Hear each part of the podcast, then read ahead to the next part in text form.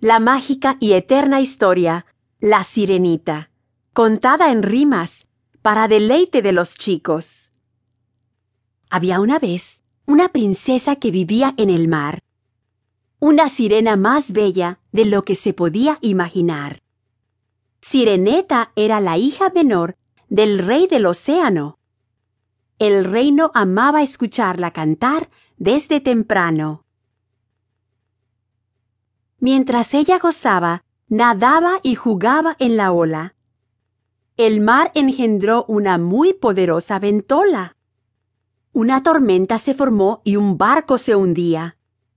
Y ella vio que la vida de un hombre peligro corría. Ella lo llevó a tierra firme y tomó su mano. Nunca antes había estado con un humano justo cuando estaba el ahogado por abrir sus ojos. Sireneta escuchó los lamentos de otros.